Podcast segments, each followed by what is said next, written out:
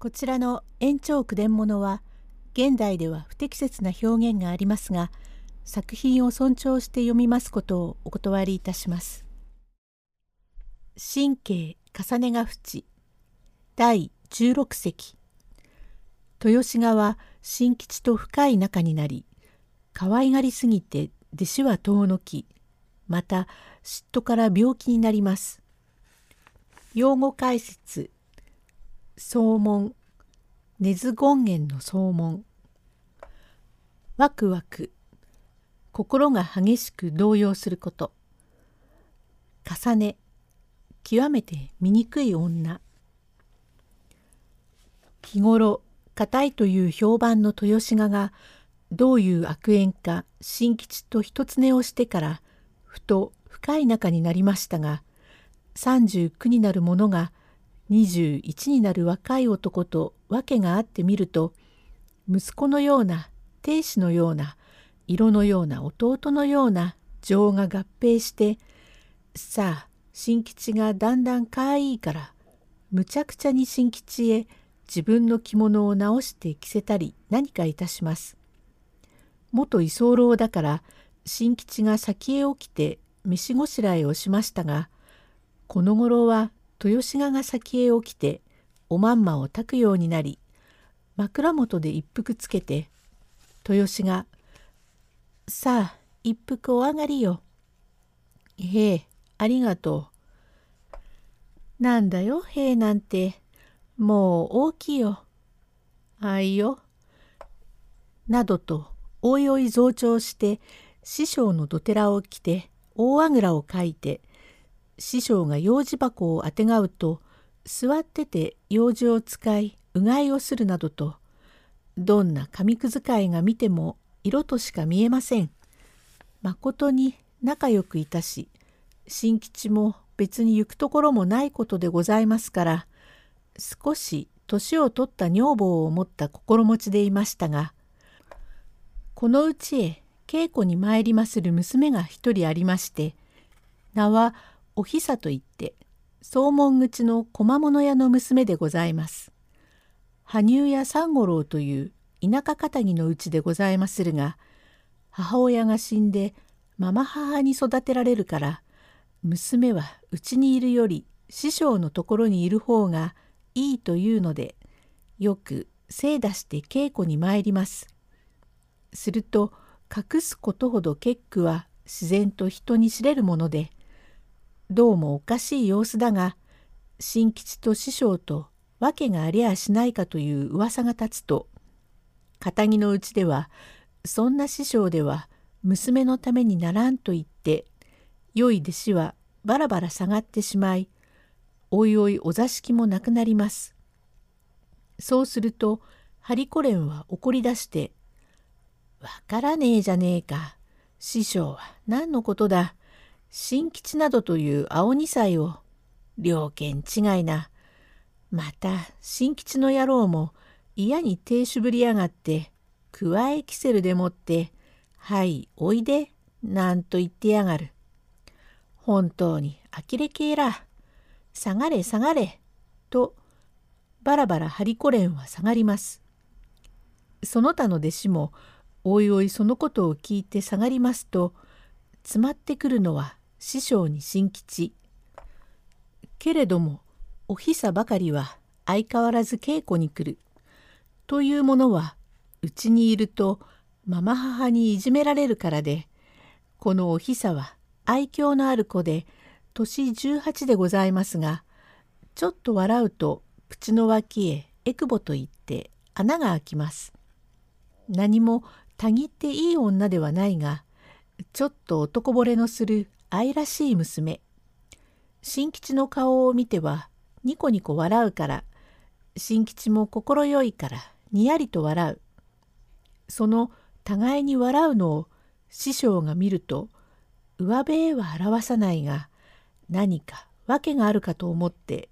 心では焼きます。この心で焼くのは一番毒でむやむや修羅を燃やして胸に炊く日の絶える間がございませんからのぼせで頭痛がするとか血の道が起こるとかいうことのみでございます。と言って他に意種返しのしようがないから稽古の時におひさをいじめます。豊志が「本当にこの子はなんて物覚えが悪い子だろう。そこがいけないよ。こんなじれったい子はないよ。」とむやみにつねるけれどもおひさは何にも知らんから芸が上がると思いましていくらつねられてもせっせと来ます。それは来るわけでうちにいるとママ母につねられるから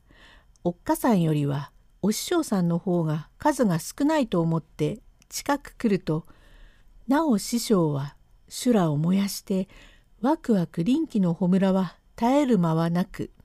ますます逆上して目の下へぽつりとおかしな種物ができてその種物がだんだん腫れ上がってくると紫色に少し赤みがかかってただれて海がじくじく出ます。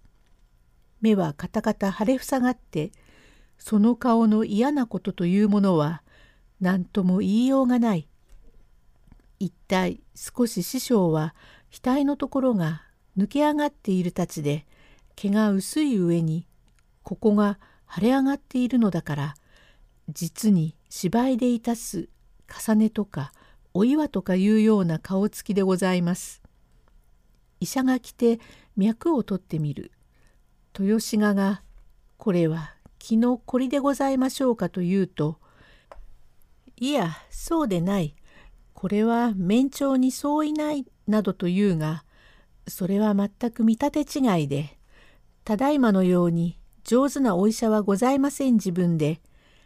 ただいまなら佐藤先生のところへ行けば切断して毒を取った後は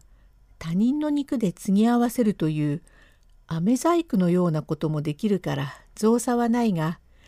その頃は医術が開けませんから十分に領事も届きません。それゆえだんだん痛みが激しくなり従って気分も悪くなりついにはどっと寝ました。ところが食はもとより喉へ通りませんし湯水も通らんようになりましたから師匠はますます痩せるばかり。けれども顔の出来物はだんだんに腫れ上がってきまするが新吉は元師匠の世話になったことを思ってよく親切に看病いたします。新吉師匠師匠あのね薬の2番ができたから飲んでそれから少し出来物の先へ引き薬をしよう。えー、おい、寝ているのかえ？豊志が、あい、と膝に手をついて起き上がりますると、ネズミ顧問の普段着を寝巻きに下ろしているのが汚れっ気が来ており、おなんど色の下締めを血の下に固く締め、くびれたように痩せております。骨と皮ばかりの手を膝について、ようやくのことで薬を飲み「ほうほう」と息つくところを新吉は横目でじろりと見るともうもう二目と見られない嫌な顔。ちっとはいいかえあい新吉さん私はねどうも死にたいよ。私のようなこんなおばあさんをお前がよく看病をしておくれで私はお前のような若いきれいな人に看病されるのは気の毒だ気の毒だと思うとなお病気が思ってくるね。私が死んだらさぞお前が楽々すると思うから本当に私は一時も早く楽に死にたいと思うがどうも死にきれないね。つまらないことを言うもんじゃない。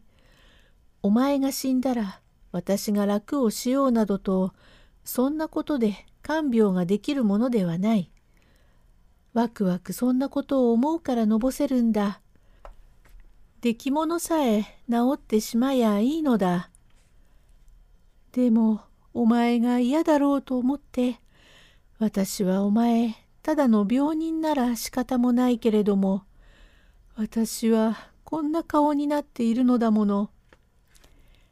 こんな顔だって出来物だから治れば元の通りになるから。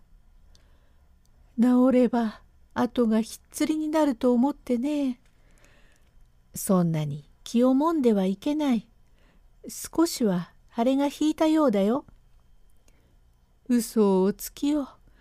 私は鏡で毎日見ているよ。お前は口と心と違っているよ。何違うものか私は心配しているのだ。ああもう私は早く死にたい。およしよ死にたい死にたいって気が引けるじゃないか。ちっとは看病する身になってごらん。なんだってそんなに死にたいのだえ。私が早く死んだらお前の心底から惚れているおひささんとも会われるだろうと思うからさ。第17席へ続く。